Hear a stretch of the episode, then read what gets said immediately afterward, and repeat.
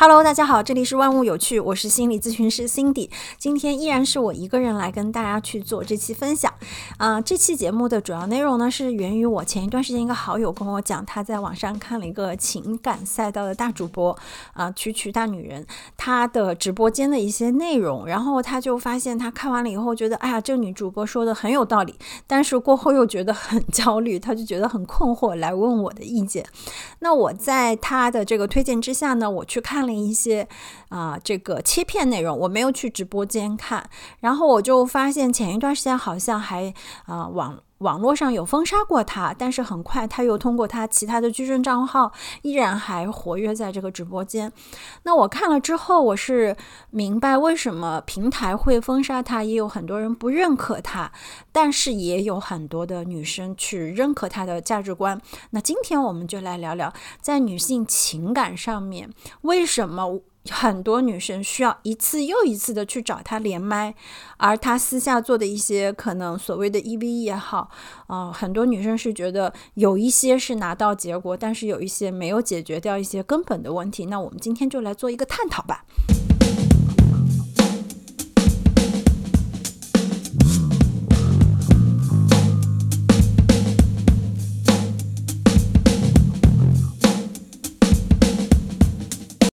首先，我看到了他这个直播间来连麦的女生有这么几类，一类呢，可能就是呃原生家庭很差，然后自己的基本盘对他们说基本盘不是那么好，但是长相好，有这个年轻的资本，然后就很想。当大佬，然后怎么能够去赚快钱，然后以及来咨询很多关于这个如何能够 耗到更多钱的这些问题。那还有一类呢，就是说啊，自己基本盘也不错的这种家里关系、原生家庭也不错的女生，但是可能遇到了一些不那么美满的婚姻关系或者恋爱关系，以及可能还有多角关系的一些困惑。那还有一种的，就是在在这个婚姻过关系当中，然后遇到另外一半出轨也好，然后给他造成了一些情感上的创伤，不知道怎么去挽回自己的另外一半，大致是这些问题。那我们就来看一下，其实为什么说这个直播间你进去的时候，你会很容易在那个场域当中受到一些情感上的干扰，你会觉得哇塞，这个主播头脑清晰。啊，相当的犀利，给到的解决方案好像也是一针见血，这点我完全不否认。嗯，他是非常非常聪明的，而且他自己一看呢，他的他就是从这个原生家庭很普通的一个人，发展到今天能够拿到一个非常不错的结果，事业上面都发展的不错的。但曲曲其实自己也讲，他自己是走雄竞赛道的，就是不是靠这个媚男去要结果的，他自己是这么说的啊。具体我没有去考证，那为什么很多女生在这个当下的时候会被他感染，但事后会又觉得很焦虑呢？其实有一点，大家有没有发现，他虽然说我们不去媚男，但是所有他这里面连麦的女生都在纠缠在一件事情上，就是物化对方以及物化自己。我们就说，当你。将别人物化的时候，工具使用的时候，你就不要去想着自己能够避免被别人去物化。所以，曲曲的价值观，他就是说，人和人之间的关系都是利益交换。这句话在。某一个层面上来讲，我觉得是没有错的，一定是你可以给对方提供某一些所谓的价值，但真的是本质上是这样吗？其实是需要打一个问号的。我一个朋友曾经跟我探讨过类似的问题啊，他说，当我们把人放在一个大的社会环境下，整个国家、整个社会都好像是一个大机器运作的时候，那么我们每一个人都是这个机器当中的工具零件，帮助它能够往前走得更好，好像是这样子。但是为什么我们没有办法说理解了这个东西后能够让自己舒服？因为很简单，还记得我们我们有一期节目叫做《唯有香如故》，里面讲到李清照为什么会跟她的。二婚的老公那么快速的去结婚，其中有一个最重要的原因就是李清照感受到了对方没有将他视作一个物件儿，因为在那个时候的女性被物化的更厉害，而是她的第二任老公将她视作了一个平等的人去看待，这就可以去解释为什么在今天。当我们被物化也好，你去物化别人也好，其实你无法去收获一段让你能够滋养心灵的关系，这是非常重要的。在曲曲那里呢，他就会教一些女生你怎么去跟男性撒娇，然后怎么样的话术。然后提供怎么样的情绪价值，然后甚至于有教这个女生啊，应该拍什么样的照片去发给这些所谓的大佬。其实一个字儿就是手心向上嘛，希望对方给钱。那其实我能够看到，嗯，曲曲其实对这样子的东西，他内心里面他不是那么的喜欢。但是好就好在他懂商业，他要靠这个赚钱，所以他不在他的直播间做任何的评判，而是确实实实在在去教会一些所谓的技巧，也就是媚男的技巧。他不会去关心到这些女生真真实实这么做了之后，他内心回看自己这些行为的时候。内心是否能够自洽？是否真的可以对自己所有行为的认可？像有的女生可能一次跟所谓的这种这种大佬级别的人去拿到这一些嗯六位数、七位数，甚至于更多的啊这样子的金额之后，我不相信他们可以在日后回看自己这一段，他能够非常自洽的在。内心深处一定是有着极度的自卑，他们也一定会知道对方是怎么看他的啊。也许有人会反驳说：“啊，他拿到了他要的钱嘛，这些钱是可以让他生活的。”是的，我们也不要去评判，我也无意去评判任何一个人的生存方式。在这个社会当中，有的人他可能出生就在罗马，也有人他的出生可能就是那么的低似尘埃，可能会需要付出加倍的努力，都未必可以够得上一些好的生活。那特别是像现在这种大环境下，我们可以有不同的生存手段，我们不去评判，只是要提醒，如果有一些女生你们也在听我的播客的话。需要静静的去想一下，今天你去做这件事之后，你是否在未来回忆这一段的时候，你可以接纳这样子的自己，你可以无悔的说我的青春无悔。因为在有一次，嗯，有一个女生是来咨询，她说她因为这个经济条件不好。啊，但其实他也不是完全的经济条件不好，家里人还只资助他读完了大学。他想拿挣两年钱，拿钱出国去读一个硕士，镶个金。但是呢，手头上实在是没钱了，他就说可不可以去做这个夜场？那曲曲给到的意见就是，如果你想要去赚钱，你就不要既要又要。你如果说想要去拿钱，你就不要纠结。能做什么做什么，他是很鼓励的。但是今天在我来看，一个二十多岁的女生，如果你今天傻乎乎的就冲进去所谓这种酒色的场合之下，其实他对一个人的心理是有一些摧毁力量的。这一点是曲曲没有跟任何一个女生去说过的。我为什么会这么讲？因为在那种场合之下，女生完完全全就是一个物性化的一个物件儿。男人在那个场合之下，他会从你的样貌、身材、皮肤各个角度去打量你，而且在那种混乱的场合下，有的人可能要求你去做一些你根本无法接受的事情。他可能不仅仅是简单的喝喝酒啊，这个聊聊天啊，我们都懂，对吧？成年人的世界哪有那么简单？甚至于可能会有一些过分的要求。你一旦踏入，你不要想着你可以从那里面出来。甚至于像这种场合啊，他们是有也有一个利益关系的，就那里的所谓的管理者，他一定会想着办法让这些里面工作的女生。再把赚到的钱吐回去的。你们千万不要把这个事情想得太简单了。而且在这个场合之下，你接触的圈层就是这些跟你一样的女生，她们可能有的认知还不如你。那会攀比也好，这种对世界的认知各个方面，她不会给你任何一丁点的能量。当然，你可以说我的目标是赚钱啊，我并不需要去考虑那么多。但是你把这些事儿想简单了，回过头的时候，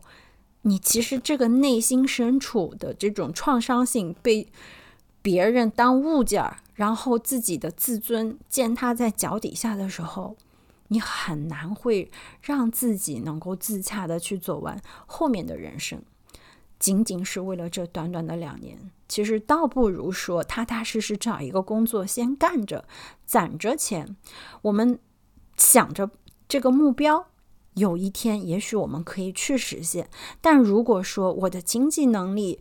让我用正常的这种可以见得光的劳动，没有办法去实现。其实人是要有弹性的，你不要太执着。有多大的嘴吃多大的饭，对吧？你有多大能能耐干多大的事儿。但是你说我想铤而走险，那么需要考虑的是，任何事情你要付出的代价，你是否可以去承受？还有一种女生呢，就是做这个一加二这种多角关系的，然后也希望能够从男方那里多薅点钱出来，然后怎么样去满足自己这个对钱的需求。然后我看到就是曲曲就跟他讲，是你要学会这个呃卖弄自己的魅力啊，想尽办法去套钱啊，包括包括就是做小伏低啊这些的，其实。你可以说，当他讲说你的目的是什么的时候，你就不要去想这个想那个，不要既要又要。这句话是没错，但是我想问这些女生，她们回去做，她们真的舒服吗？其实这是违反一个人性的，你一定会不舒服的。但是你可以说，我为了钱我能忍，你能忍一天、两天、一年、两年，你再拉长时间长度，你的青春就这么点，你可以为自己去创造价值的时间就这么点。如果当一个人习惯去拿快钱，习惯了手心向上，习惯了将自己放在一个媚男的物件上的时候，我相信有一天你过不上这种赚快钱的日子的时候，会非常非常难熬。而你的生命最有价值的时间，最能为这个社会、为你自己去创造的价值时间，可能也就是不过这些短短的数年。我们是否还能够去自洽？其实，曲曲大女人她在这个。直播间一直说的口号就是他帮助女生去自洽，但是恰好我觉得他仅仅是在当下那一块帮你理清你的问题，但是他不是让你能够处在一个长期自洽的。这就是为什么我在他的直播间能够看到很多人是重复来连麦。因为很简单啊，其实从心理学的角度去看啊，人和人的关系，我们必须要去追溯到他早期过往他的关系模式。如果一个人他是一个低自尊，然后回避型的人格啊，这个依恋关系是不安全的。那即便他今天跟这个主播去连麦了，这个主播可能跟他说啊，你就去要啊，你就去闹啊。其实这些东西，他可能在当下那个直播间，他嘴巴上说好好好，我知道了。但是我跟大家讲，实际上他们很难去做到，因为这个不是说我像盖一个章，或者说我我我拿到一个攻略，我就可以去做的事情。人为什么在行动上面会很难？我们即便说知道了很多，比如说有人说我知道勇敢是好的，我知道善良是好的，我知道怎么样怎么样是好的，但是做不到啊。为什么很多人读了很多书，他过不好这一生？一个很重要的就是，其实人生很多时候是在关系当中成长，也是在关系当中去领悟。那他在有一些女生，她的原生家庭就有问题，她过往的关系模式。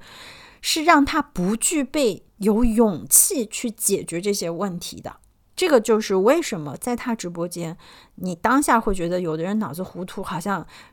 这个理不清楚，或者有人说好好好，我知道了，但其实私底下根本改不了。然后他赚的就是什么呢？你再下去跟他一对一卖他的课的钱，这个是他的一个商商业逻辑啊。那还有的女生呢，就是在这种婚姻内的啊，婚姻内的，然后因为另外一半出轨了，然后应该怎么办？那曲曲呢，就从他的角度去思考，就是你应该先保全财产啊这些的。OK，我都觉得他这些思路是完全没有问题，他是站在这个女生一个经济利益上去考虑，但是。他有一些解决方案，是我觉得他也忽略了这些来连麦的女生，很多人她的人格是做不到的。比如说前一段时间，我有听到她一个切片，就那个女生她老公一直在出轨，然后又家族还是很大的一个家族企业，然后好像公公婆婆的关系也还可以，然后就害怕这个老公劈腿以后再去外面有孩子。她很担心这个事情，然后她这个主播就给她的一个建议，就是让她回家找这个老公，让老公说你随便跟外面的人怎么样都行，但是你去做个手术啊，就是绝育手术啊，不要搞出孩子来。然后我就觉得这个主意，你能说它不好吗？我没有办法说它不好，但它真的不具实操性。你让哪个男人会愿意去做这个手术？这肯定是不可能的，对吧？所以当下那个女生就跟这个主播讲说啊，那她肯定不肯。然后这个曲曲就跟她讲说，你去找找你婆婆呀，让你婆婆跟你一起啊，让她妈去逼她。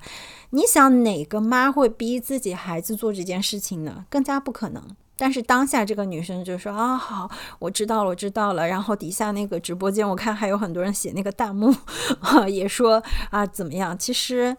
我们想一想，你都知道它的实操性是。非常差的，他没有去从这个女生本身她的创伤情感关系，从这个角度去出发。那么说回来啊，就是这个主播他一直讲的是让女生成长，然后自洽等等等等。我觉得这个就是他的一个噱头标签。其实真正的女性成长，我们需要去处理的是什么？要大胆的去处理自己和原生家庭的关系，自己和自己的关系。当你只有把这个关系处理好了以后，我们才会新生出能量。其实让我感觉到有一些不适的地方，就是在这个直播间里面，我看到的全部是物化的女性，女人将自己物化，然后还要手心向上，然后怎么样去拿。更多薅把对方也当做一个物品，然后怎么样从这些男人身上去薅钱？这些东西是，其实我没有看到情感。虽然他做的是情感赛道的主播，但是恰恰在他的直播间里面，我是看到了人生百态，但是唯独没有看到过情感。那为什么到今天我很想跟大家讲？不要去忽略情感，因为真正的爱，我说的这个爱是广义上的爱，它不仅仅局限于男女关系。我有一期节目叫做《爱人先爱己》，这期节目就是讲的我们要先学会爱自己。当你的内心深处啊是一个有爱的人，你其实恰好是一个非常有力量的人。你看这个世界。都是有爱的，怎么去理解哈？就像我在很多我的个案来访当中，当他过往有着一些心理创伤也好，有一些糟糕的原生家庭的关系也好，或者说现在的这种伴侣之间关系、亲子之间关系，你们都能够看到的一点是，他将自己内心深处很多未处理的创伤、压抑的那些愤怒、压抑的那些。悲伤，他们都会有一些投射到他们所看到的外部世界。这就是有一句话，我们就是说，你的世界都是由你创造的。其实讲的就是一个投射关系。当我们的内心能够妥善的被处理，你能够看到真实的自己，并且接纳自己、允许自己的时候，我们内心是有一份温暖力量。你看到的外部世界也是美好的，你会有力量去接纳人和人之间的不同。比如说，我会有力量接接纳我的另外一半出轨这件事情啊，我可以去判断一下这个关系是我还想继续的吗？如果说我无法忍受另外一半，这种背叛也好，欺骗也好，那么我可以选择和平的分开。我尊重，这可能是男人的一种天性，他们无法控制自己，或者说，也许他找到了他的真爱。因为我们都懂一点，这个世界上没有什么事情不可发生改变的。爱情也是会发生改变的。你要允许别人今天在爱你，明天可能他不会再爱你。你要允许这件事情发生。那么，当这件事情发生的时候，我们可以放手。放手的目的，并非说是我们多么大度或者怎么样，而是你是放手，是对自己的仁慈，让自己能够去不在烂人烂事当中去消耗。去纠缠，而是尽快的走出，让自己重建一片天地。那在这个过程当中，你可以说我在呃这个过程当中，我去谈判啊，去谈我们的这个婚后资产怎么分配，我觉得这些都是 OK 的。换回来，如果说今天你是一个非常年轻的女生，你想要创造财富，跨越阶层，相信我，你一定能做的事情。就是把自己好好打造好。今天的你成为一个代价可估的商品的时候，你就必须要面对有一天你的价值是消失、断崖式的下降，因为你已经把自己放在这个砧板上了。所以回过头来，我我很想跟大家聊聊所谓的女性成长。其实，女性能够有了今天的工作的权利。跟男人一样，可以去为自己的生活去打拼，有这样的机会，也不过才百年呐。在百年之前，女性她就是一个物品，被用来做交换和满足这个繁衍后代的。那到了今天，我们去做成长的时候，是不是应该先把自己当做一个主体？你是一个人。我们从心理层面上，当你有一个主体性的时候，一切围绕着怎么样让自己成为一个更好的自己，而不是说我今天要去利用一个男人，我把他先当做一个可挖掘的一个工具，满足我自己。记得我说的这句话：当你将他人物化的时候，你也一样物化了自己。所以我会觉得，如果一个人，作为一个人想要去成长，你且不说男性、女性，我们都必须要先看到的是，你把自己当做一个人，好好去爱自己，把自己打造的是闪闪发光。那个时候的你，我相信，如果有一天，即便我们可能不一定能够去拿到什么这种千万啊、上亿的或者怎么样的财富。但是你会真的会过得是自洽的，因为你问心无愧，你面对自己内心深处的时候，你是有力量的。而且从我自己在做咨询的这些，包括我学习心理学的在过往的经验，我想跟大家讲，当你是一个能够自洽、能够去内心充满力量和爱的一个人的时候，你也不会太差。这个是我觉得可以跟大家去讲的一件事情。我们心理学上就有一个自证预言，对吧？这个概念大家其实在很多平台都能够去听到和看到。你如果内心总想着说啊，我是手心向上的，我都是要靠男人养活的。那你可能真的就会过上这样日子。那我们都知道，手心向上意味着你的人生不受自己控制，你永远是仰赖他人的鼻息去生活。今天别人愿意给你，给你；别人哪天不开心了，把你就会当个抹布一样甩掉，因为就是替代性太大了，没有什么事情不可被替代啊。这个你。唯有把自己当做一个珍宝去打造的时候，你的人生啊，它才是真正让你有掌控感。而我们懂心理学的人应该都清楚，其实当你对自己的人生有明确的掌控感的时候，你是有幸福感和满足感以及安全感的。其实我们很多焦虑型的人格，包括我们有焦虑情绪的人，他都来自于你对未来将要发生的事情有一种不可控感，对不对？我们在前几期很多节目都有讲到，大家都可以去听一下。只有人在对自己不可控制的时候，你对未来的这种有可能怎么样怎么样这种揣测过程当中，你才会产生焦虑。